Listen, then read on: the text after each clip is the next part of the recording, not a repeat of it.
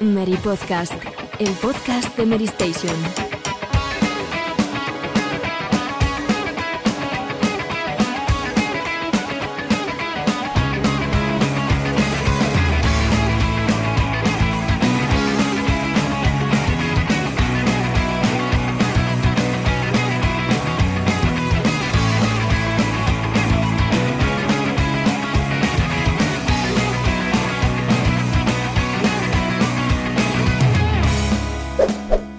Buenas a todos, ¿qué tal estáis? Estrenamos la temporada 16 del Mary Podcast con nuevas cobras y alguna que otra novedad, como por ejemplo que a partir de ahora eh, el podcast de actualidad va, a ser semanal y no cada dos semanas, pero no os preocupéis que el Mary Podcast Retro no se ha muerto, sigue adelante y será cada, cada dos semanas. Eh, voy a empezar presentando a los integrantes de, de esta temporada. Como veréis, Paula ya no está con nosotros. Pero tenemos a dos nuevas caras. Pedro, ¿qué tal? Primera vez en el Mary Podcast, ¿no? En todo lo que llevas ya en Mary, porque tú llevas ya mucho tiempo. Eh, hago cinco años ahora en octubre, Borja, eso es. Pues nada, eh, muchas gracias. Eh, si estuviera aquí Salva, si estuviera, ¿verdad? Eh, diría que hemos activado las palancas para, para traer caras nuevas. Eh, bueno, la verdad es que es un, es un chute de autoestima estar en este podcast y no en el retro, ahí compar, compartiendo programa con, con y, Sí, sí, y porque Forcada, ya, ¿sabes? ya eso de los del podcast de los jóvenes ya no, no, no, como que no encaja. Como No, que- a mí me, me- me queda, me queda poco para, para ir al retro, pero, pero hasta el momento disfrutemos. Y yo ya, bueno, vamos a- voy a empezar el programa chivándome de alguna cosa, ¿eh? es que he escuchado unas cosas a micrófono cerrado sobre Zelda que, que no sé, no sé si lo debatiremos en algún momento, pero, pero tela. Eh, Robe, Robe Pineda, ¿qué tal? O Robe, ¿qué apellido utilizamos? Porque contigo tengo un problema que no sé si eres Robe Pineda o Roberto Barragán. Cuéntanos, cuéntanos. Pues muy buenas. Eh, ante nada, bueno, agradezco la, invitación, la oportunidad de estar aquí, tras de un tiempo ya en Mary, pero bueno, nunca había participado en el podcast. Eh, y sobre el apellido, sí, ahora, bueno, soy. Era Roberto Pineda, ahora soy Ro- Roberto Barragán desde hace un tiempo, que es el nombre que de momento nos vamos a quedar. Prometo no cambiar, prometo no cambiar más, eso sí. Y nada, con muchas ganas de, de comenzar y ilusión por lo que, por lo que se viene. Y Alejandro, tú eres Alejandro Castillo, ¿no? No te has cambiado el apellido. De este- del, año, Eh. del año anterior a este, ¿no? Soy, soy el mismo y tengo el mismo pelo, o sea que esto parece un Battle Royale, cada vez quedamos menos del original. un placer estar otra temporada más y, y a ver si tenemos suerte que se mantiene el, el grupo unido todavía, no sé. Que Pedro, no te fiche nadie, macho. No, no, no, ya está, está todo cerrado ya. Yo- esperemos que del principio al final de la temporada no cambie el, el reparto, ¿no? Que no, no empezamos a ver eh, bajas repentinas. Pero bueno, en cualquier caso, eh, en este programa vamos a hablar un poquito sobre lo que ha pasado a lo largo de estos días. Pero bueno, también tendremos un, un debate que, que espero que sea interesante sobre el gran tema de, de la semana pasada, que fue la filtración eh, de, GTA, de GTA 6 y también de, de, bueno, de todo el contenido que se iba a presentar de, Assassin's Creed eh, y de su futuro, que eso también, también tiene tela. Luego vamos a introducir una sección nueva que en Mary en realidad lleva ya mucho tiempo, que es la de, la de Mary Plus. Y vamos a hablar un poco sobre la nueva serie de Star Wars, que no se note nada que a mí me gusta y, eh, Star Wars y que quiero hablar de Star Wars. Nada, nada. Bueno. Y al final, esto no lo vamos a cambiar, el aquí estamos jugando. Eh, unos segunditos y seguimos. Titulares. Se había hablado, se había hablado mucho de que Marvel, de que Iron Man iba a tener algún juego por ahí. Se había, había habido rumores, eh, se había comentado por muchas partes, pero al final se ha confirmado. Electronic Arts, Motif Studios, los creadores de Star Wars Squadrons, van a ser los encargados de hacer un juego de Iron Man. eh, que no vas a además ser el único de Marvel, ¿no, Pedro? Pues no, no, no. Hemos tenido la noticia de que, de que este juego de Iron Man estará a cargo de, Motif, que además, si, no me equivoco, es el estudio que se fundó para, para Jade Raymond, ¿no? que nunca llegó a, nunca llegó a lanzar un juego como, como directora en, en, en Electronic Arts. Y llegará también otro juego con, con Amy Hennig sobre Capitán América y, y Black Panther, ¿no? Lo que hace que, bueno, pues que los aficionados un poco a los, a los superhéroes, sobre todo Marvel, pues eh, estén o estemos expectantes porque yo creo que después de, del, Vengadores de Crystal Dynamics, pues un poco estos, eh, estos personajes necesitan un poquito de, redención, ¿no? Yo creo que después de, después de aquel eh, fantástico Arkham Asylum, yo creo que marcó un antes y un después en, el, en, los juegos para superhéroes. Algunos lo han sabido interpretar bien, como, como Insomnia Games, otros no tanto. Y bueno, pues eh, esperemos que haya una, nueva vertiente un poquito más positiva también después de, los Guardianes de la Galaxia, con, personajes, pues eso, como Iron Man, como el Capitán América o, como, como Black Panther, por ejemplo. Hombre, Pedro, yo creo que precisamente eh, The Guardianes de la Galaxia es un buen ejemplo de, cómo pues, deberían abordar un poco los juegos de Marvel, ¿no? Después de, de Avengers, que fue se intentó hacer como servicio y fracasó, pues la gente quería un juego para un jugador y creo que este supo captar bastante lo que, lo que es la esencia de, Marvel y de los personajes, ¿no? Sí, sí, te lo decía, a, modo, a modo positivo totalmente, ¿eh? Sí, sí. Sobre la noticia hay que señalar que va a ser una historia completamente inédita, centrado para un solo jugador, y que es el primer juego de varios basados en licencias de Marvel. O sea, Electronic Arts como que eh, siguiendo la estela de su apoyo a Star Wars, también Disney le está cediendo esos contenidos para lanzar próximos juegos. Y de hecho, Iron Man está en la fase central de desarrollo. O sea, que no sabremos nada eh, en dos, tres años. A lo mejor no lo tenemos en yo tengo miedo porque Electronic Arts con Star Wars no ha aprovechado nada de licencia. creo que fue un periodo de 6-7 años. Solamente tuvimos los Battlefront. Eh, recientemente Squadrons y es como que están desaprovechando esa inercia positiva que tenían con Jedi Fallen Order, correcto, Hombre, que aparece Salva de repente, pero si Salva no debería estar aquí, ¿no?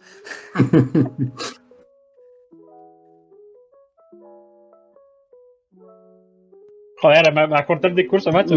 Le va a decir Arde. Bueno, vamos a, vamos a aclarar que vamos a aclarar para, para, los, para, los, oyentes que Salva estaba en las sombras y le hemos oído solo nosotros. Pero bueno, eh, vamos a decir que en esta ocasión no tienen un no tienen un acuerdo de exclusividad con Marvel, van a ser muchos estudios y de ahí que no vaya a haber un digamos un universo cinematográfico trasladado a los videojuegos, que cada una de las empresas pues va a hacer su propio universo, va a tener la libertad para hacer eh, lo que más o menos entre comillas lo que quieran, porque Marvel estará detrás diciendo lo que pueden y lo que pueden hacer, que eso también, ¿no? Luego ya que hablamos de lo que pueden o lo pueden hacer, eh, ¿Vosotros creéis que algún estudio podrá hacer Silent Hill en algún momento? Porque justo ahora eh, se, acaba de, se acaba de registrar en Corea del Sur eh, que Silent Hill The Sword Message es el próximo juego de la saga, aunque no ha sido anunciado oficialmente. ¿Qué puedes, qué puedes decirnos sobre esto, Robe? esto tiene pinta de que, de que es tangible, ¿no? Pues sí, tiene, tiene bastante pinta, porque al final eh, ya empieza a ser extraño incluso, ¿no? El día que no hablamos de algo de Silent Hill, ¿no? De un rumor, de teorías, de... Mismamente sabemos que Blover Team tiene un acuerdo con Konami para desarrollar eh, videojuegos en el futuro.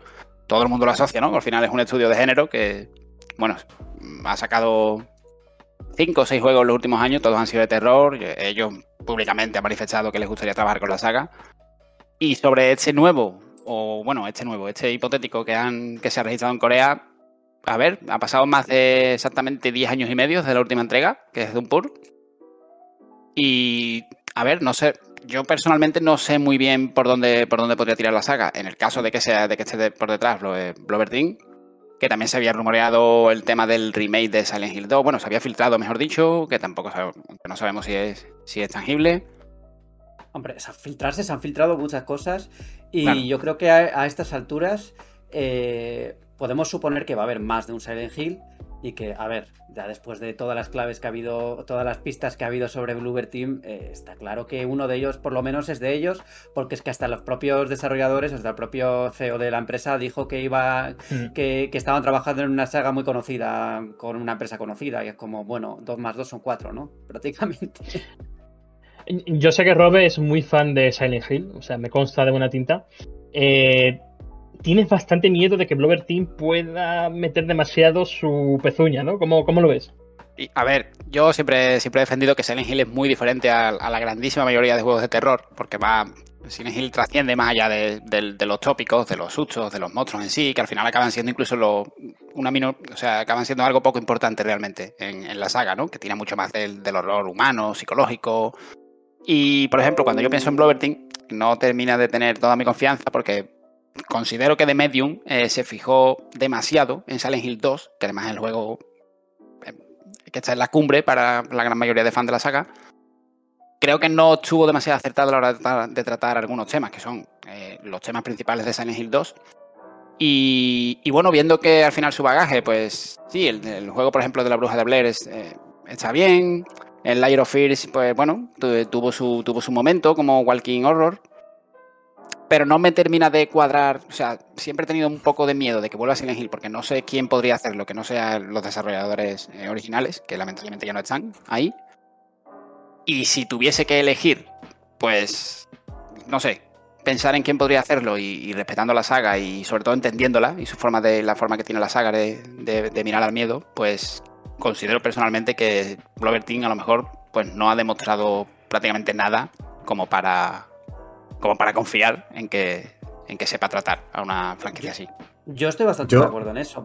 Bueno, Venga, Pedro, que... No, te iba, te iba, a decir, yo, yo creo, yo creo, Robert, que eh, dentro de lo que es el, el, el, legado un poco de Silent Hill y el listón que tiene, yo creo que no, tampoco es tan difícil hacer un buen Silent Hill, en el sentido de que yo creo, para mí, Downpour, eh, exceptuando a nivel, a nivel técnico, que es verdad que era un juego tirando a mediocre, a mí me pareció un juego bastante potable. O sea, me gustó incluso más que el 4. Y, yo creo que juegos como The Evil Within 2 demuestran que es una fórmula que, que bueno, pues eh, siendo una fórmula que en cierto modo pues ya tiene unos años detrás, eh, puesta al día, yo creo que puede funcionar bastante, bastante bien, ¿no? Y con el valor comercial que le da una marca como Silent Hill, yo creo que sí hay gente capaz de, de, de hacer una nueva entrega de la franquicia con, con, con, una buena calidad. Lo que no sé, y en eso estoy de acuerdo contigo, es eh, si ese estudio será Bluebird Team, que para mí es un estudio que tiene una, una trayectoria un poco lineal, ¿no? Siempre están ahí en un en un punto de, de que sí, eh, hacen, hacen sí, juegos no. que, bueno, sí, pero, sí, no. pero, sí, pero no, pero no acaban de despegar del todo, ¿no? Es, a mí me parece exactamente lo mismo. Que Bluebird Team ha hecho juegos que los juegas y dices, vale, bueno, están pasables, pero es que me cuesta ver un juego de Bluebird Team que digas, esto es un juegazo, ¿no? Y me interesa esto que has comentado de, que se puede hacer un juego, pues siguiendo un poco las líneas de los de, los juegos clásicos de Silent Hill, pero yo creo que la diferencia que tienen que marcar es seguir la línea de, Silent, de los Silent Hill originales, vale, pero van a tener que hacer algo más para que no parezca una imitación de lo que ya se hizo antes, ¿no? Eh, es. Me gustaría que, siguiendo las bases de los originales, lograran dar un paso hacia adelante, o, o no hacia adelante, o hacia, hacia un extremo, quiero decir, que que, que, que, sea fresco, que sea un poco fresco, pero que la identidad siga ahí. Aquí lo importante, eh, creo que el tema de cuando se habla de esencia de algo o no esencia de algo es un tema tan etéreo y tan personal de cada uno que, que, que a veces se suele pues uno suele confundir lo que es exactamente ¿no? La, la, la, esencia, porque para uno igual la esencia de Silent Hill es la atmósfera no sé qué, y para otros igual la, la, esencia también está en los puzzles, y para otros es una combinación de varias cosas, entonces eh, contentar claro. a todo el mundo mm. ya de por sí va a ser complicado, pero a mí me gustaría que se, que se eligiera un estudio de garantías y que intentaran pues hacer algo nuevo dentro de la fórmula clásica. Y, no solamente un estudio de garantías, también guionistas de garantías. Si nos vamos a una de las últimas entregas, podemos encontrar a Sam Barlow el guion, que está ahora mismo petándolo con Immortality y con juegos en la escena independiente que lo están petando. O sea que no hace falta que esté el músculo en lo jugable o en el concepto, sino también persona que sepa trasladar lo que la licencia siempre ha trasladado, ¿no? Son juegos muy humanistas, muy desgarradores, que tratan temas con mucha delicadeza. Y Barlow con Shattered Memories yo creo que lo hizo bastante bien. Hay una garantía segura y es que el año que viene, en 2024, aunque no haya FIFA 2024, FIFA 24, va a haber otro juego de Electronic Arts. Pero antes de que, de que eso llegue, eh, tenemos que hablar de FIFA 23, ¿no? Que es, como decíamos, eh, el último juego de, la saga con ese nombre, o de la saga de Electronic Arts, porque luego según lo que dijo la FIFA en su momento, eh, buscar un acuerdo con otra empresa para seguir llamándolo FIFA. Mmm, pero bueno, de momento eso no hay nada. Eh, mañana ya empieza, mañana 27 de septiembre, comienza el acceso anticipado. Y no sé si tú le tienes ganas, Alejandro. Bueno, yo lo tengo ya en mi casa, yo lo tengo ya en mi casa. O sea, ya a partir de ahí ya podemos empezar a rodar el balón. Pero sí que hay que decir que cuando se estrene este podcast, ya los jugadores que quieran probarlo de ese momento y no tengan que esperar al 30 de septiembre, pueden hacerlo por solo 99 céntimos en PlayStation y Xbox. Si te suscribes a Play por un mes, tienes esa oferta hasta el 30 de septiembre que te ofrece 10 horas de acceso a la versión completa de FIFA 23 antes del lanzamiento y si no lo puedes jugar esta semana, pues también posteriormente. Eh, la verdad es que está, por dar unas pinceladas que los usuarios podrán leer en el análisis de Salva, que está analizándolo, eh, me parece que es una entrega bastante sólida. Eh, creo que una de mis quejas de FIFA 22 y anteriores de esta generación es que la IA, se, sobre todo en defensa, se deshilachaba demasiado. Y aquí veo que la IA se, se comporta de una manera más realista, se comporta, tiene más en cuenta la posición que tienen que tener respecto al contrario. Y, es algo que junto a las animaciones, hay animaciones que son una locura, los nuevos controles de balón, los nuevos corpeos, el bregar y que se echen las manos a la espalda, es, es una experiencia mucho más realista que, bueno, por, desde luego los par de partidos que he jugado en la versión final, he jugado muchos en la beta, pero ha habido cambios importantes, eh, me hacen decir que la temporada pinta bastante bien. ¿No, ¿No te da miedo, Alejandro, que, perdona, que siempre cuando sale un FIFA, los días anteriores o las cuando está en el acceso anticipado, tiene un ritmo y de repente le meten un parche y cambia completamente? Porque me da la impresión de que todos los años hablamos de FIFA, eh, damos las impresiones, eh, etcétera, etcétera, y luego de repente pasa algo que cambia completamente el ritmo del juego. ¿Tú temes que eso pueda volver a pasar? Va a pasar, va a pasar porque una vez en manos de los jugadores el feedback va a hacer que, cambie completamente. De hecho, eh, yo probé la alfa y de la alfa a la beta hay un cambio de velocidad a hacerlo más lento y de la beta a la versión final hay otro cambio que lo hace un pelín más rápido. Entonces, ya a partir de ahí eh, es que es un poco difícil la, posición de, eSports porque haces caso a la comunidad, a la gente que le va a dar eh, ese impulso competitivo o haces caso a lo que te dicen lo del feedback interno no sé, es un punto intermedio que yo creo que si yo fuera el estudio, mm, rebajaría la velocidad, haría un, juego mucho más de toque, de pase, eh, menos de extremos, sobre todo FIFA 22 era un juego que terminó siendo un, correcaminos, no sé, prefiero una experiencia algo, eso, ese ritmo de fútbol que tiene ahora mismo, yo creo que estaría bien. ¿No, ¿No crees, Alejandro, que también hay una, hay una tercera, hay una segunda parte de la comunidad, mejor dicho? Yo te lo digo porque yo es, lo que veo con, NBA 2K. Hay una segunda parte de la comunidad que no es competitiva, pero es, eh, es muy hardcore y es la que se gasta el dinero y es a la que Electronic Arts también le interesa tener contenta. Pero es que también ten en cuenta que en Foot eh, el ritmo y la jugabilidad difiere completamente de temporadas online, que yo creo que es a donde vamos todos. O sea, cuando hablamos de cambios de ritmo, cambios de, jugabilidad, yo creo que tiene más impacto en cuanto a temporadas que en cuanto a foot, porque al final foot, incluso a día de hoy, sigue teniendo un ritmo completamente diferente a cuando tú te enfrentas a uno fuera de él. Entonces, eh, yo creo que hacen demasiado caso al competitivo, que en este caso está fuera de foot, pero no sé, me gustaría que este año no tomaran la vía rápida, la vía de hacer un juego más rápido, de extremos de ritmo, que un Vinicius ahora mismo no te rompa el ritmo del juego. Es un, es un extremo que se puede ir si eres bueno, pero no se va simplemente por velocidad pura, que tienes que tener ahí un poco la habilidad del jugador, ¿no? se tiene en cuenta. A ver, yo te, pregunto también un, poco desde la. Perdona, Roe. Desde la perspectiva. Desde la perspectiva de jugador de Ultimate Team, ¿vale? Sobre todo. Que yo veo que jugadores como Tony Cross o como, como Busquets son, son injugables. O sea, no, no te puedes, no puedes ni contemplar eh, jugar con ellos. Mm, ¿Hay, algo que haya cambiado para que, para que ahora sí sea factible eso? Mm, temo decirte que no. temo decirte que, el ritmo aquí mm. en, Food sigue mandando y a ver, me pone el ejemplo de Busquets, pero es que Busquets, si no recuerdo mal, tiene entre 40 y 50 de ritmo. Es un, es una piedra. Sí, cada año, cada, año menos, sí, sí, es terrible. Cada, año menos. Entonces, lo que hace ahora mismo eh, en esta entrega han cambiado lo de cambiar la posición. Ese artículo que ahora mm, no tienes que comprar el artículo específico de MC a MCD, sino que es un consumible único que si tú se lo pones a un jugador, varía la posición que él jugaría. Si ponemos de ejemplo a Tusamení, que está como medio centro en la versión básica, tú le aplicas ese artículo y lo conviertes a MCD, a medio centro defensivo.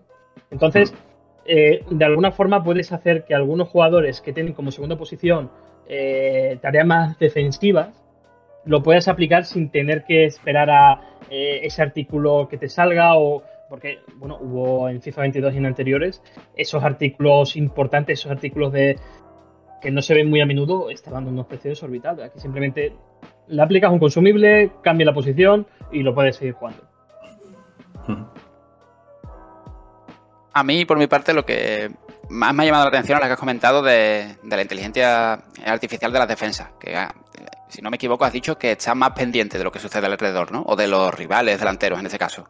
Y de su posición, sí, que no se, no se deshilachan, como pasaba en FIFA 22, por lo menos ahora. Claro, es una de mis quejas, de mis principales quejas de la, de la última entrega, y bueno, incluso de alguna, de alguna más, los dos últimos años.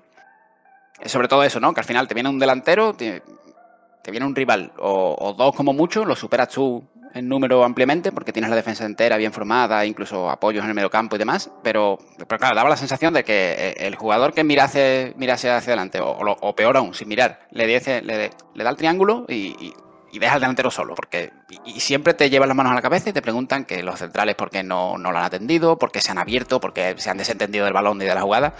Eh, ¿Has notado mucha diferencia en lo, que has tenido la oportunidad de probar con respecto a la entrega eh, del año pasado?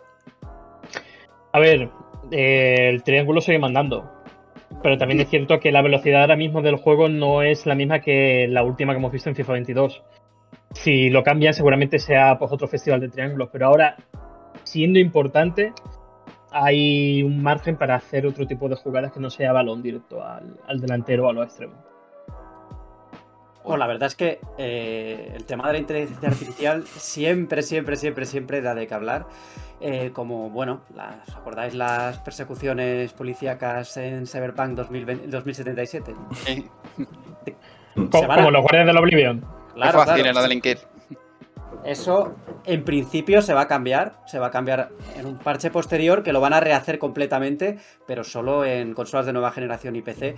Y es que Cyberpunk 2077 está cada vez más, pues, cada vez más en boca de todos, gracias principalmente a, las mejoras con los parches, pero también al, anime que se acaba de estrenar y que por cierto yo todavía no he visto y estoy pues, deseando echarle, echarle el guante. Pero bueno, en la última semana todo ese impulso ha provocado que, el juego pues ya conseguirá grandes picos en Steam y que llegará a un millón de, jugadores visitando Night City después de, todo esto. Yo creo que es un, buen momento para ir abonando el terreno hacia esa, esa nueva expansión, única expansión en principio, que se va a hacer sobre Cyberpunk 2077.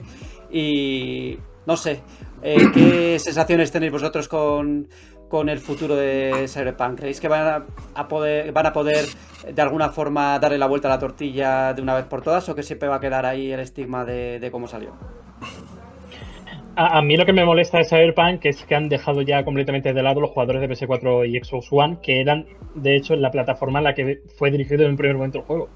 Que no vayan a recibir ah, las mejoras en la policía, Claro, pero ahí te digo, yo por otra parte, a ver, entiendo el cabreo de la gente, porque si te compras el juego en Play 4 y Xbox One lo quieres todo, ¿no? Para quieres todas las mejoras y quieres el, juego completo, no. Pero es que yo creo que ese juego probablemente no debería haber salido en esas consolas, deberían haberlo sacado las nuevas, pero eso es muy fácil de decirlo de nosotros en el podcast, ¿no?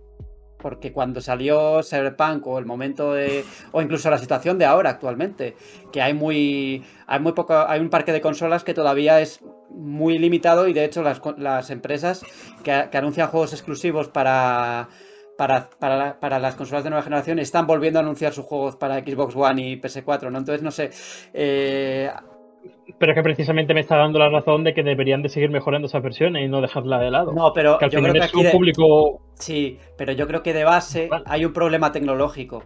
Y es que no, da más de sí, ¿no? ¿Y, cuál es el, problema anterior al tecnológico? Que hicieron un juego demasiado ambicioso para la plataforma en la que estaba concebido. Entonces, eh, eh, es la pescadilla que se muerde la cola con Cyberpunk. Y, y es un problema conceptual. O sea, es de la base. Sí, pero a ver, conceptualmente Cyberpunk 2077 tampoco es un juego revolucionario. Es un juego que no sé si es porque estaba constreñido por el hardware anterior o porque es un juego que al final lleva muchos años en desarrollo. que estuvo? ¿Siete años? Por lo menos, siete años, ¿no? Por ahí. desde que empiezas a hacerlo hasta que acaba, pues no, no puedes cambiarlo radicalmente cada, cada 2x3 a menos que cambie, que reinicies el desarrollo completamente. Pero, es que precisamente yo creo que, el, desarrollo desde preproducción no, no tuvo una buena dirección, porque hasta los últimos meses ellos insistían en que el juego se jugaba perfectamente en esas versiones. Y luego se demostró que no fue así, que fue una mentira. De hecho, el análisis que tenemos publicado en PlayStation de la versión de PlayStation 4 y Xbox One es un- una cosa lapidaria de todas las mentiras que echaron tres meses antes y que se encontraron jugadores que era completamente opuesto. Entonces, yo no puedo confiar en, esta, en, en- en este estudio en estos momentos, por muy bien que lo hagan. Pues yo creo que puede, puede revertir un poco la situación y creo que se están dando los pasos para hacerlo. Eh, yo, de hecho, he estado jugando al juego estos últimos meses, todavía no lo he terminado, lo he dejado, lo he vuelto a retomar y tal. Y a mí personalmente me, me está gustando bastante, sin que sea un juego de 10 como probablemente podría haber sido, ¿no? De haber salido bien del todo en las versiones que tenía que haber salido bien, ¿no? Claro. Pues si no, quiero decir, yo no tuve el PC de la NASA para. No tuve el PC de la NASA para, para poder jugar bien a Cyberpunk, ¿no? En su momento. Yo, yo creo, yo creo que el, eh, a nivel de imagen lo de Cyberpunk 2077 tiene ya poco remedio. O sea, yo creo que CD Projekt ya puede hacer milagros, que yo creo que la gente lo tiene muy, muy interiorizado, ¿no? Que Cyberpunk 2077 fue un desastre y yo creo que de ahí no, no van a salir. Pero la realidad es que yo lo pude terminar hace mes, mes y pico, y a mí me pareció un juego bastante bueno. Lo jugué en PS5 y me- pareció un juego que está bastante bien. Es verdad que te da la sensación como comentaba Borja, me, me parece en un artículo de opinión, que te da una sensación constante de que el juego mm, se puede romper, porque ves un bug por allí, ves una textura un poco rara por allá, ves un NPC con una cara un poco tal, y dices, mm, en cualquier momento se me, se me corrompe la partida o algo, ¿sabes? O sea, en cualquier momento pasa algo aquí que no puedo continuar. Y, y también te deja un poco de, de- de potencial tremendo desaprovechado. O sea, eh, ves, ves un montón de cosas que dices, por ejemplo, Night City es una ciudad que a nivel de diseño es increíble, pero es que no puedes hacer prácticamente nada en ella. ¿Sabes? Yo creo que si, si hubieran aprovechado todo eso, habría, habría sido un juego histórico completamente. Porque a nivel de historia y de, sí, sí, y de, y de personajes, Johnny Silverhand es un personaje increíble. El juego es, es, es muy, muy bueno. Es muy bueno. Yo creo que cualquiera que le, que le dé una oportunidad hoy en día en consolas de, de, de actual generación, PS5 y, y series, o, o PC, yo creo que va a quedar satisfecho porque el juego está, está bastante bien. El problema es ese que a nivel de imagen ya mm, poco pueden hacer, yo creo. Bueno, Y vamos porque a además- quedarnos- Robert, adelante, adelante. No, porque como, como decía Pedro, a ni- a nivel de imagen es cierto que la cosa está, está bastante complicada de, de solventar porque, a ver, que recuerdo textualmente o, o prácticamente así que eh, la víspera del lanzamiento, tres, cuatro semanas antes, decían eh, algo así como que estaban puliendo los últimos bugs y tal y que si nosotros los jugadores eh, sufríamos bugs sería, serían prácticamente imperceptibles. ¿sabes? O sea, decían prácticamente un mes antes que el juego estaba perfecto, prácticamente. Hombre, ahí nos engañaron a nosotros, nos engañaron a los accionistas y engañaron a todo el mundo, ¿no? Eh, pero bueno, a ver si han aprendido la lección. A ver, es verdad que la reputación es muy difícil que la recuperen, pero bueno, eh, pasito a pasito, igual, vete a saber. Igual el siguiente juego, pues tenemos un poco más de. Iremos un poco pensando a ver qué hacen, pero si sale bien, pues yo creo que poco a poco se puede ir re- recuperando la, la confianza. Sí, pero fíjate, han tenido que volver a sus raíces, a, a la saga que les catapultó como estudio triple A de vanguardia en Europa. Han tenido que volver a The Witcher. O sea, han echado el freno de mano de hacer cualquier otro tipo de, de asset diferente o que le saca un Cyberpunk, vete a saber, han enterrado la licencia y aquí, adiós, gracias.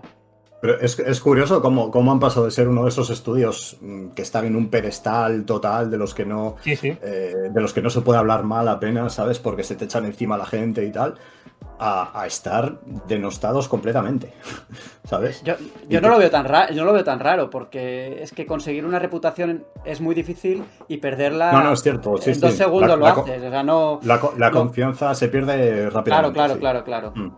En fin, yo creo que Alejandro, ¿tienes ahí alguna última cosa que decir antes de que pasemos Tengo- al debate? Tengo una última cosa y es que sí, se pierde la, la reputación, pero los, los fans que quedan entran en la categoría de comunidad tóxica. Y ese daría para otro debate que podemos dejarlo aquí. Sí, sí, vamos a dejar el tema de la comunidad tóxica. Por, el bien de Borja.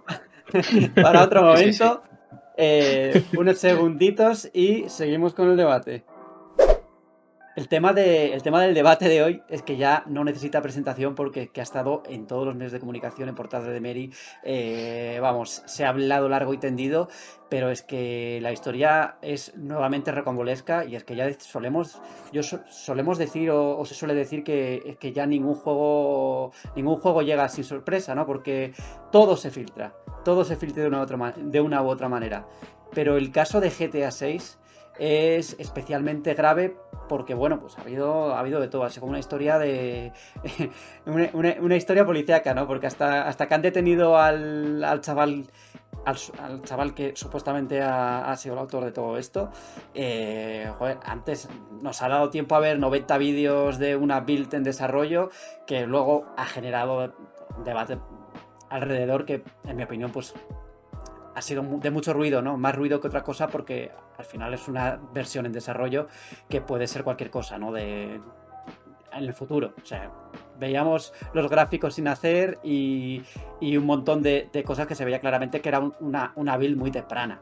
Entonces, eh, ¿cómo habéis visto vosotros esta situación? ¿Y pensáis realmente que eh, esto ha afectado gravemente a Rockstar Games? O. Yo, yo que he escuchado un discurso que, mm, que me ha hecho pensar. Y es que se habla mucho del daño que se hace a los desarrolladores individuales, es decir, a los programadores, a tal, tal, tal. ¿No creéis que el daño verdadero lo recibe la empresa? Porque a mí, personalmente, igual me equivoco, pero me cuesta creer que el que ha hecho las texturas de, de los 300 árboles, tal, se vaya a sentir mm, de alguna forma Ofendido. afectado, ¿no? Afectado. A ver, para empezar, ha sido una filtración histórica. Yo no recuerdo un juego de este calado que haya tenido tal filtración. Pero sí que es cierto que se nos ha ido un poco de las manos el, que puede afectar personalmente a cada individuo que forma parte de ese equipo. Oiga, se ha filtrado una versión en desarrollo que en absoluto eh, se va a parecer a lo que va a llegar en el mercado no entiendo por qué tiene que afectar, sinceramente. Sí, que puede afectar al, desarrollo en sí, porque se ha visto eh, periodistas como Jason Reuter ya han reportado que eh, van, han tenido que reiniciar Slack, han tenido que eh, tomar unos pasos internos para mm, solventar, para tapar ese agujero, ¿no? Y volver otra vez a, la actividad. Pero no entiendo por qué se. iba a decir populismo, pero no sé, ese. Esa, ese discurso tan tuitero, ¿no? De, Buah, es que ahora me rasgo la piel, es, una cosa... oiga, se ha filtrado y ya está, ¿no? Borrón ni cuenta nueva.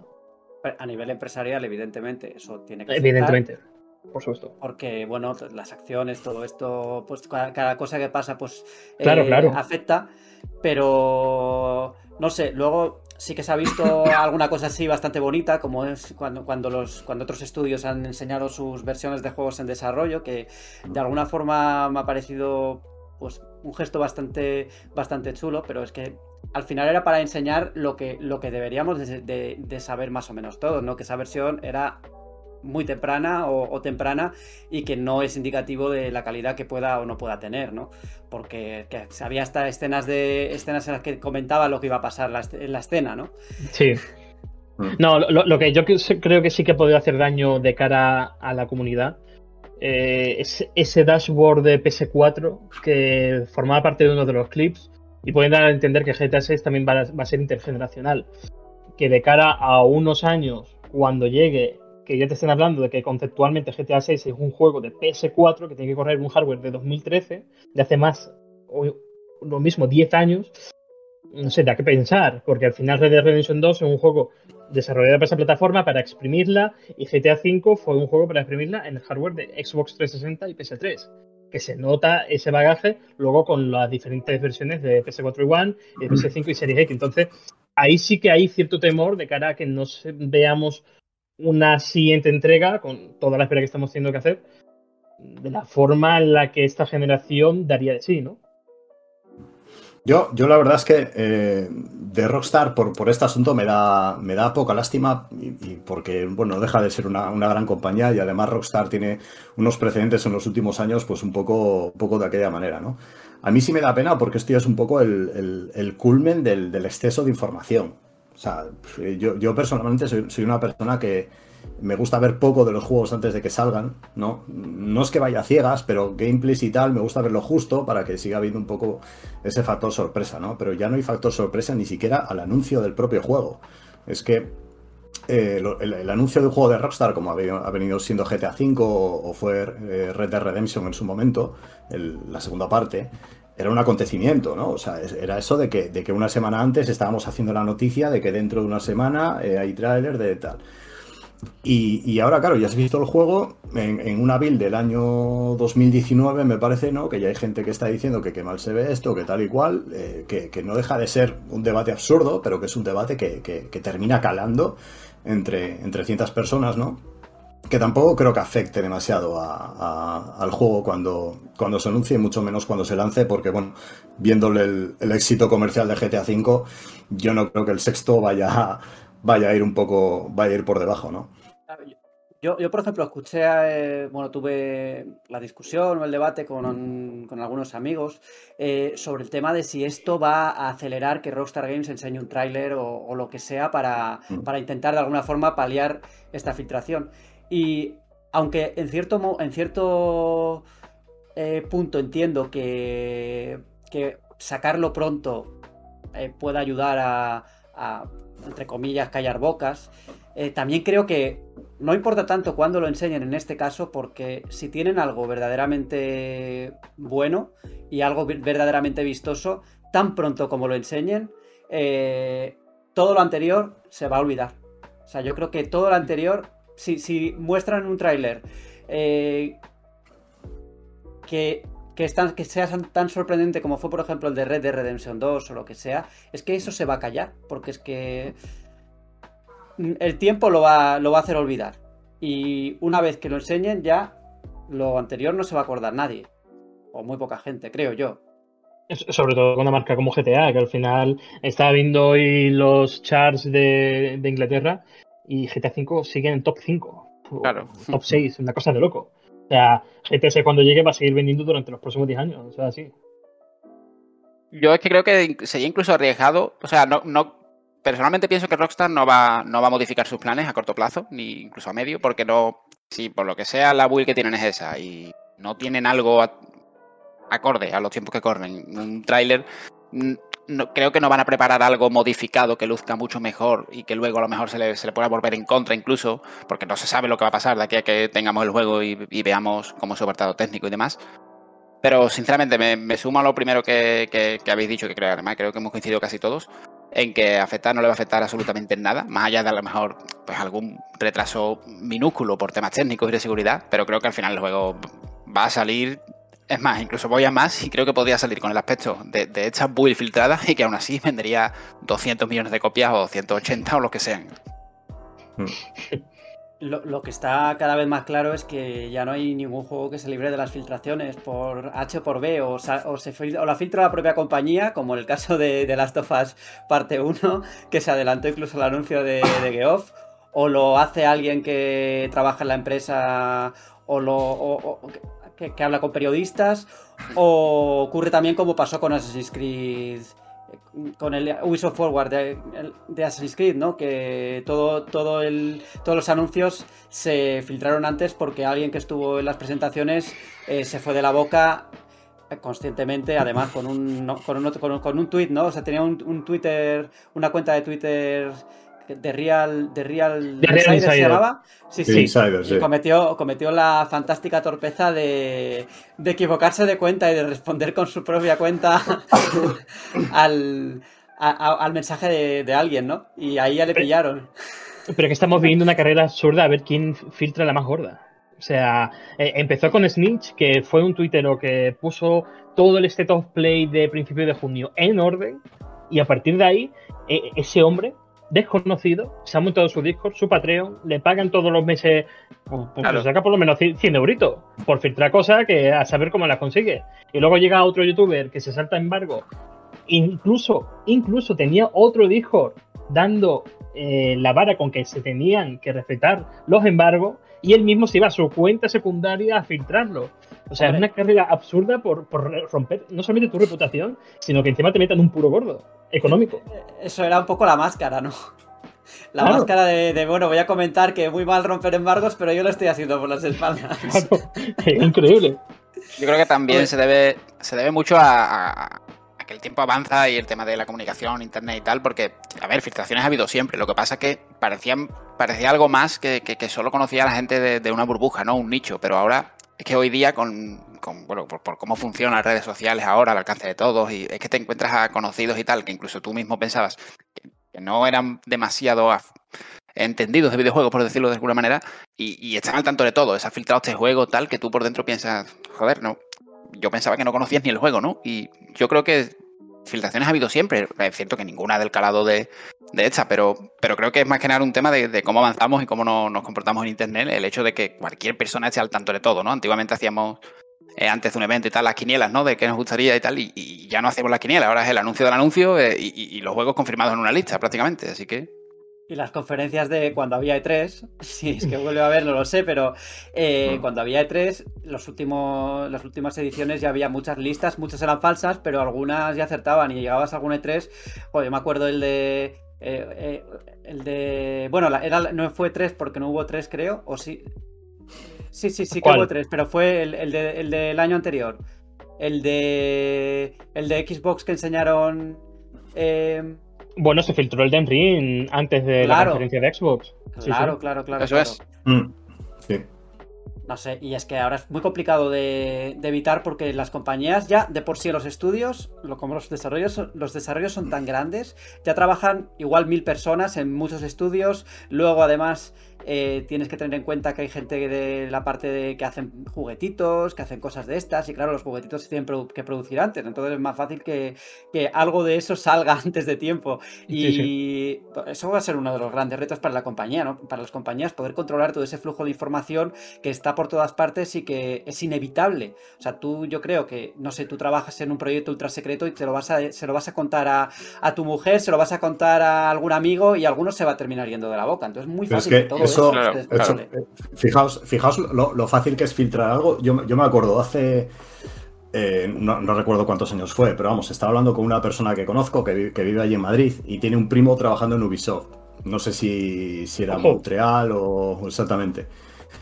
Eh, sí, allí en, Canadá. Y me dijo, no, pues está, está ahora trabajando en un juego tal, que es la segunda parte de una saga que se creó hace dos o tres años y tal. Digo, Watch Dogs 2, ¿no? Y me dice, sí, sí, sí, sí. O sea, es que, es que es así de fácil realmente. O sea, esa persona me lo contó sin ninguna maldad, eh, pero, pero, o sea, yo lo podía haber dicho perfectamente, ¿no? Vamos, te, hace un poco la, eso, ¿no? La idea de lo, de lo sencillo que es eh, filtrar cualquier tontería, realmente. Hombre, ya como se filtre lo que has comentado antes de The Legend of Zelda Breath of the Wild. Bueno, se, acabará haciendo, se acabará haciendo. Hay demasiados testigos. ¿eh? Sí, sí, sí. Hay demasiados testigos.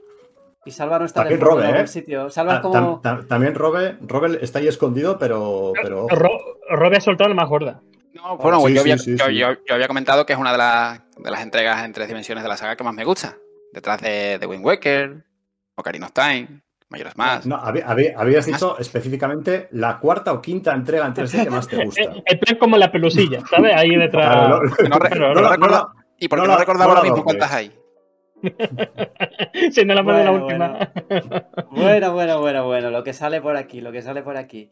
Eh, yo creo que con esto ya podemos dar por cerrado el debate y vamos a, hablar de Star Wars, que es lo que interesa hoy aquí.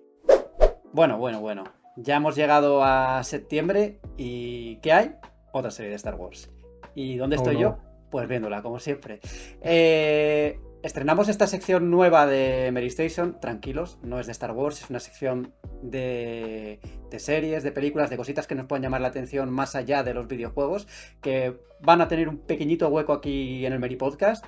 Y esta vez le toca a Star Wars Andor, que como sabéis está disponible en Disney Plus y ya se han emitido los, tres primeros episodios, que ya he dado buena cuenta de ello.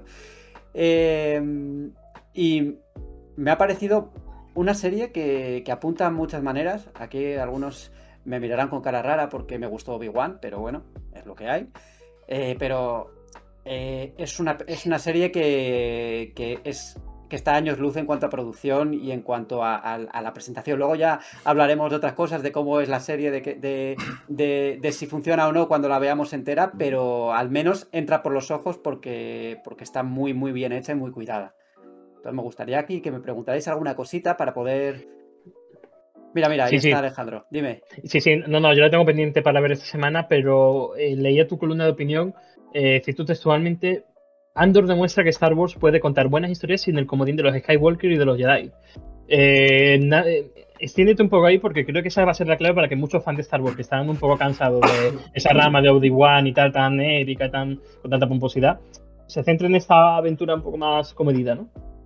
Claro, es que esta serie la puedes ver prácticamente sin saber ni qué es Star Wars, ¿no? Porque no tienes ningún personaje que tengas que conocer, el trasfondo pues es el que es, pero, pero se puede ver sin necesidad de, de- haber consumido absolutamente nada, ni siquiera las películas. Es una peli, es una serie de acción con toques de thriller y de espías que, que, que se va construyendo con los personajes, que bueno, es Cassian Andor, pero es un personaje muy que se vio en Rogue One, en la, en la película de la que es precuela, pero, pero que aquí se desarrolla realmente, porque si os acordáis en Rogue One, el personaje ya estaba, ya era como era, ¿no? Y salía Sí. lo que salía, pero no, no estaba desarrollado, no conocíamos lo que pasaba por detrás.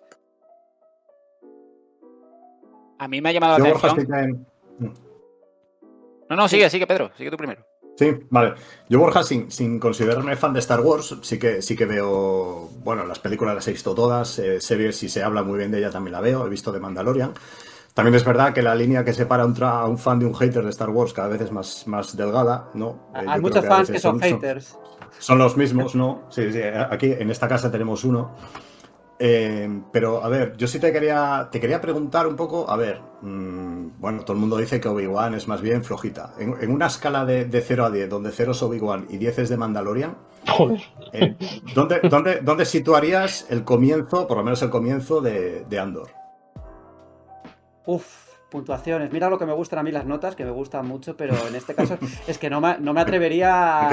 No me atrevería a dar un número, porque es que acaba de empezar y son tres episodios que se cocinan muy a fuego lento, que, que- que- que van eh, construyendo el, el trasfondo del personaje y de los personajes y presentando a todos los personajes de forma que algunos han dicho que el ritmo es muy lento, y es verdad, el ritmo es muy lento, pero eh, yo creo que esta base, o sea, esta, esta construcción que están haciendo de base va a servir para luego eh, afianzar los cimientos y hacer que la serie sea, sea mucho más sólida. Eh, evidentemente, hablando desde con el tercer- solo tres episodios vistos, que yo recomiendo de hecho verlos seguidos prácticamente, porque es verdad que si lo ves, si los ves muy separados es como que te lo cortan y dices, joder, eh, igual necesito ver ya el siguiente, ¿no? Yo creo que lo han, distribuido así de forma muy, muy consciente. Entonces, no me atrevería a, a dar una nota numérica, pero bueno, lo voy a hacer. Para mí es un 7,5 de momento. Ojo, Mm. ojo, Vale. ojo. Eh, su, pre- su pregunta. eh, para, para alguien que no es fan de Star Wars, pero, pero le puede llegar a gustar, y después de que hayas dicho que se cocina a fuego lento, que es una frase que ya. mm, Pero que no es, no es algo. poco- Que no, que no, es que no es negativo. Eh, hay algunas series que van a saco desde, la- desde, desde el primer momento y hay otras, como pueden ser, yo que sé, imagínate Breaking Bad o, o la O House of Dragon, ¿no? Saul, que son, o House of Dragon, que también tiene, también va al principio poco a poco y luego va acelerando, pero porque quiere construir unas bases para luego, luego desarrollarlas. El, ejemplo contrario, no sé, hay, hay- hay series que, que empiezan a saco desde el principio y luego se desinflan en el capítulo 4, ¿no? Entonces, yo creo que, que tenga ritmo lento no es indicativo ni de que sea buena o de que sea malo. Luego depende de, de cómo se construya lo demás. Pero es que está muy visto esto, está muy contemplado o visto en general que, que- que ritmo lento es sinónimo de aburrido, mal, no sé qué, pero yo no lo veo así. Yo esto lo estoy diciendo como positivo. A mí me ha llamado A la atención, eh, sobre todo lo que has comentado de que, ni si- de que podría disfrutarla incluso alguien que no es muy. Bueno, que no está muy metido en el universo ¿no? de, de la franquicia. Yo, en mi caso, he tardado muchísimos años, ha sido a partir de 2020 cuando he visto las películas, me han gustado, aunque no me considero un, super fan de Star Wars. Eh, a mí de Mandalorian sí que me gustó muchísimo. Eh, ¿Es similar, Andor, en cuanto a The Mandalorian, en, una persona que a lo mejor no está muy metida en el universo, pero se encuentra una serie, no, no digo que se compare una serie con otra, sino que se encuentra, bueno, pues algo inédito, digamos, que no requiere demasiado conocimiento para disfrutarla? En ese sentido, sí. En ese sentido es un punto de entrada perfecto porque no necesitas tener ningún bagaje para, para saber nada. Es que de Mandalorian incluso sí, sí que al principio sí es verdad que empezó así, como que no necesitas ver nada, pero luego sí que va metiendo conexiones, va metiendo cosas de los Skywalker, va metiendo eh, a Boba Fett, o sea, va metiendo personajes que ya existen que, que evidentemente si has visto la serie o, las películas antes o los productos antes o incluso los cómics, porque se nutre mucho de los cómics, eh, entonces sí que es un valor añadido, pero de momento es que en Andor no, no, no, está eso. Y parece que no va a ser así, porque el, show, el showrunner, Tony Gilroy, ha dicho que no va. que esto no va a ser una serie ni de cameos ni nada de esto, ¿no? Yo no creo ni que va a salir Darth Vader, ni el emperador, ni nada. esto está, eh, está protagonizado por gente que, que no es nadie entre comillas, que no son héroes, grandes héroes, ni el típico personaje de Star Wars, que va. que, son los desconocidos. No es dar voz a, los. A los. Iba a decir panolis, pero no quiero decir esa palabra, ¿no? Eh, luego, luego sí es verdad que va a tener una parte, pues ya con la. con el Senado y todo esto, con Mod Mothma y personajes más conocidos, que, sí que va a tener su importancia. Pero vamos, que en el capítulo 3 todavía no salido el Imperio. O sea, con eso ya os, digo todo. Y hay una clave que me contaste a micrófono cerrado, y es que sigue esa línea creativa eh, de, hacer una Star Wars más bélica, como Rock One. Sí, sí, sí. ¿Hasta qué punto llega? Son los mismos creadores de la serie y eso se nota desde el segundo, desde el segundo uno. Que la primera escena, no voy a hacer spoilers, pero es un. La saga de Star Wars siempre ha sido como muy familiar, pero este este personaje, Cassian Andor, tiene un punto negro o un punto gris que no son personajes buenos o malos, como nos han acostumbrado, ¿no? Son personajes que tienen sus matices y que de alguna forma, pues a veces hacen cosas malas. Y tú ves el bando contrario, que en este caso no es el imperio, sino lo, que hemos conocido, ¿eh? son una especie de corporación que trabaja para el imperio, pero las personas que trabajan ahí son entre comillas los malos, pero no son malos, o sea, son, son personas normales que están en ese bando, pero pero que hacen lo que ellos creen conveniente, no, no, es que sean malos o buenos. Entonces, eso sí, no es tan maniqueo como otro. Yo creo que, bueno, eh, he dado mucho la turra con Star Wars ya. Yo haría, haría un, podcast, haría un podcast entero de Star Wars, pero creo que, es el momento de, volver a los juegos y de, y de ver a qué hemos estado jugando estos días. Llegamos a una sección que ya se ha convertido en un clásico del Mary Podcast, que es a qué hemos estado jugando estos días, estas semanas. Eh, no vamos a decir todo el verano, vamos a decir la, última semana. Eh, y voy a empezar con, venga, por Pedro, por ejemplo. ¿A qué has estado jugando estos días? Bueno, pues estos días y el último mes y pico eh, estoy jugando al Den Ring. El Den Ring que me, está pareciendo un juego adiós, Adiós, ya la tenemos. Yo eh, eh, había, dicho, había dicho de hacer una sección mm. breve, pero suena el del ring, suena Miyazaki y ya creo que voy a tener otro podcast. No, no. Es, es terror, ¿eh?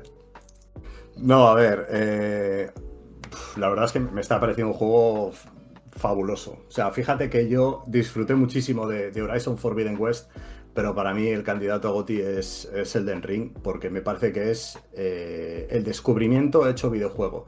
O sea, la sensación de, salir de un castillo después de pasarte horas y horas explorándolo, matar al jefe, ir por un eh, por el campo, encontrarte no sé cuántos jefes, pasar por un pantano, nuevos enemigos, eh, encuentras un objeto, llegas y, luego te encuentras otro castillo que es el doble de grande que, el que acabas de, descubrir. Es, es, impresionante. Y te lo digo yo que no soy ni mucho menos un enfermo del juego, pero como decía antes, o de récord, entiendo perfectamente que haya enfermos del juego como Forcada. Y yo tampoco soy, soy excesivamente fan de los, de los juegos de From Software, porque es verdad que sí me gustan, pero soy muy malo. Yo, por ejemplo, Sekiro lo dejé porque, porque a ver, me parece un juegazo increíble, pero, pero es que yo creo que se les fue la mano con la, con la dificultad. Pero el Den Ring tiene una cosa muy buena también para los, para los que no somos tan, tan habilidosos, que no es, no es un juego tan, entre comillas, lineal como los anteriores, que si, si te atascabas en un jefe, ahí te quedabas hasta, hasta que le mataras, ¿no? En Elden Ring te atascas en un jefe, no eres capaz de matarlo, bueno, pues te vas a explorar por otro lado, ¿no? Y, eso me ha parecido fantástico. Me parece un juego gigantesco a, a todos los niveles, cualitativamente y cuantitativamente. Y también estoy jugando entre medias a un juego también Souls-like, que es de Surge, que este le, tengo que recomendar para la gente que se haya que se haya acabado todos los juegos de Front Software y demás. Es un juego, que, un juego que está bastante potable, que yo creo que esta gente de, de Deck 13 es, eh, son los que mejores Souls-like han hecho mm, entre los Souls-like de Hacendado, ¿no? Aparte de, aparte de Nioh, de Surge, de, de Surge 2, Los of the Fallen es un juego que está, que está bastante bien. Y anunciaron hace poco este en el... Eh, no me acuerdo cómo, cuál fue el evento. The Fallen. En la Gamescom. No, ese, ese fue otro. Ellos hicieron Atlas Fallen. Atlas Fallen es el que están es el que está haciendo esta gente, que yo le espero bastante, con bastantes ganas. Así que recomendado de Surge, porque el Den Ring se recomienda solo. Aquí Alejandro está poniendo caras, no sé si yo está muy de acuerdo con alguna cosa que has dicho. No, no, no, pero yo quiero que eh, remate Pedro con la frase que nos has dicho antes de empezar. Por favor. Eh, no, no, vale, no. Sí, no. Tienes que decir ese cierto juego de Nintendo que. No se atreve. No, se atreve, Sí, sí, sí, sí, sí, claro. a ver, yo creo, a ver, yo lo, digo, lo digo como lo dije, eh, como lo dije antes. Eh, yo creo que. yo creo que Elden Ring es lo que los fans de Breath of the Wild creen que es Breath of the Wild. ¡Bomba! Bueno, bueno, bueno. bueno, eh, bueno, bueno. Despídete, Pedro. Podcast no puede salir, no puede salir podcast este. este es tu, este es tu primero, este es tu primer y último podcast, me parece. Y último. Y a ver, cuidado, Alejandro, que tú también estás en la. puedes estar en la cuerda floja, depende de lo que digas, ¿eh? Como estés de acuerdo con Pedro, también te vas. Yo solamente me pongo de pie para el brazo del, del ring, o sea, todo lo demás, ahí no me mojo. Ahí... A ver, venga, va, por alusiones, Alejandro, ¿qué estás jugando tú? Pues además de FIFA he jugado a Grounded, que el, de hecho este 27 de septiembre ya llega la versión 1.0 disponible en Xbox Game Pass, en consolas Xbox obviamente y en PC. Y, me ha gustado bastante, es un Survivor para todos los públicos. Es, es, un juego que te hace descubrir el mundo mirando hacia arriba. Creo que el, diseño del jardín en sí está muy cuidado. Parece mentira que un, un, equipo de 30 personas aproximadamente en Obsidian han hecho un, juego realmente, bueno y las notas que han salido está rozando el 85-86 Metacritic. O sea que mm, lo recomiendo bastante si quieres algo ligero, algo de no sé, de descubrir otro punto de vista dentro del género, recomiendo que le deis un, un tiento a Grounded. ¿Y Rube? Pues yo he estado jugando, llevo unos 10-15 días, porque además he tenido la, oportunidad de analizarlo, a Tenten, el Pokémon español, entre comillas, como lo llama todo el mundo, el cual llevo unas 70-75 horas, y bueno, todavía las que quedan, y, me ha tenido me ha tenido súper enganchado los últimos, las últimas dos semanas prácticamente, porque bueno, como ya comenté, eh, me parece que aprovecha todo lo que hace Pokémon, todo lo que lo define que tanto nos gusta, ¿no? Al final, desde hace tantos años, ¿no? La captura de monstruos, eh, entrenarlos, intercambiarlos. Pero es que además, eh, como parte de la historia principal, porque es un juego relativamente exigente, donde te vas a encontrar a un, ya no te digo un, líder de gimnasio o de dojo en este caso, sino a cualquier entrenador rival o incluso criaturas salvajes y tal, que a lo mejor te van a igualar el nivel y que no, y que si tienes la oportunidad de rematarte te van a matar. Por eso me ha sorprendido mucho y es lo que más enganchado me tiene para hacerme, bueno, la tempedia que se llama, que sería un equivalente a la Pokédex. Eh, la manera en la que explota todas las mecánicas, es decir, lo que en Pokémon normalmente dejamos para el final, que, o de cara incluso para, el juego competitivo, los torneos y los que ya juegan más en serio, ¿no? de criar, de criar criaturas, eh, cruzar el ADN de unas con otras, enseñarles rasgos eh, del progenitor, esto, ese tipo de mecánicas más, más complejas, ¿no? Del metagame, que ya, insisto, se suelen usar más que nada de, más que nada de cara al, competitivo. Eh, Tenten lo, usa en, lo que es la campaña, desde, o sea, desde el inicio hasta el final. Explota todas y cada una de las mecánicas de Pokémon y, creo que lo hace con, muchísimo acierto. Creo, o sea, se, lo recomiendo a cualquier persona que le guste Pokémon, independientemente de si, de si ha dejado de a lo mejor de ser fan de la saga porque a lo mejor le resulta fácil o tiene alguna queja o lo que sea, o tanto si es ese caso como si es uno que, está esperando como agua de mayo el lanzamiento de, de Escarlata Púrpura, creo que Tenten como alternativa, que puede coexistir con, la franquicia de Nintendo, eh, es una apuesta muy, muy, muy segura. Y, hay que decir, Robert, que eh, la gente que vea es un MMO Bueno, el enemigo no Mm. se percibe como tal, se percibe es. en cuanto a que conecta con los jugadores en, en el Mapa Mundi, que el cooperativo es prácticamente sin barreras, que puedes compartir todo el progreso con quien tú quieras, pero que no, es- no tiene las barreras de un MMO al uso, que es un, es un Pokémon de inicio a fin. Puedes jugar, puedes jugar solo o, o acompañado y, o, o incluso con gente desconocida que se cruza, que te cruzas en una ruta, que la ves en tiempo real además pasar con su, con su monstruo, con su, con su Tenten, eh, siguiéndole y tal. O retarle un duelo, intercambiar un, eh, un Tenten, objetos y tal. Pero eso, eh, si esa persona se va o, o tú cierras la partida y vuelves y tal, eh, todo se mantiene y tú puedes jugar el juego 100% solo. Pues me toca a mí y yo el otro día escribí un artículo de opinión sobre la saga Yakuza. Eh, que aquí hubo su debate dentro de dentro de dentro de Mary y en ese momento me dio por, por jugar a Judgment, que es el spin-off eh, de Yakuza, que básicamente es Yakuza con otro nombre, pero con bueno con un enfoque más de detective y tal. Y he de decir que estoy bastante enganchado después de lo que he dicho, pero que sigo opinando, pues, básicamente lo mismo de antes, ¿no? Eh, es un juego que. Es que la- hay gente que ha interpretado que, lo, que a mí no me gusta Yakuza, y a mí sí que me gusta Yakuza. Me lo disfruto, me lo paso y me lo paso bien con ellos, con, con todos los juegos que he jugado. Pero sí tienen cosas que a mí me sacan un poco, porque yo qué sé, por ejemplo en Judgment hay unas mecánicas de detective que me resultan espantosas, que es la típica de... no sé si habéis jugado alguna Final Fantasy VII Remake. Supongo que sí, ¿no? Para. Alejandro sí. Hay un minijuego en Final Fantasy VII Remake en el que tienes que esconderte de un perro, como, es, como yendo de coberturas y tal. Y es que me ha recordado a, esa mecánica en concreto que en Judgment tienes que como que seguir a gente, ¿no? Y entonces tú te vas escondiendo en distintas coberturas eh, y, evitar, y evitando que te vean. Pero es que es tan diseño de hace tanto tiempo, de hace tantos años, que a mí eso, por ejemplo, me saca. Pero luego tiene otras cosas que, que, no sé, tiene como, como una combinación de historia de seria con humor que funciona bien. Eh, la verdad es que to- todo lo que haces es bastante divertido y por no hablar, bueno, ya si quieres hacer los minijuegos, pues tienes ahí de todo, ¿no? Hmm. Eh, para mí no es una saga excelente, pero sí que sí que la disfruto cuando, cuando lo juego, la verdad. ¿No te habría gustado más, Borja? Lo, estábamos hablando antes de empezar, tú estabas liado ahí con los temas técnicos. No sé si lo viste. eh, yo también lo jugué hace, hace no mucho, lo terminé y tal, y estaba comentando que a mí me hubiera gustado más que le hubieran dado más bola al rollo detectivesco que tiene, más que a los combates. Que como que está desaprovechado, ¿sabes? El tema de la investigación y eso. Sí, es.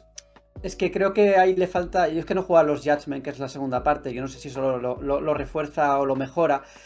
Pero es verdad que en, en el primero hay como un par de cosas de detectives, pero, pero ya está, siempre se repite lo mismo. Tienes el, el, eh, también un poco la mecánica que es tan típica de, de observar el escenario y buscar pistas. Que bueno, que no, no está mal, lo, lo hemos visto en otros juegos de estilo. También la parodia de, de Phoenix Bright que me hizo mucha gracia. Lo del dron Eh, también. lo, de- lo del dron, sí, pero bueno, Mm. tampoco es que me entusiasme la parte de- del dron. O sea, vale bien, pero no, no me entusiasma. Yo creo que ahí podían haberlo, haber ido un poco más allá con, con esas Mm. cosas. En, Sí, en sí. la secuela sí que se dispara eso, te meten el perro guía, te meten el buscador de ondas, e- el, el dron de por sí que lo amplían.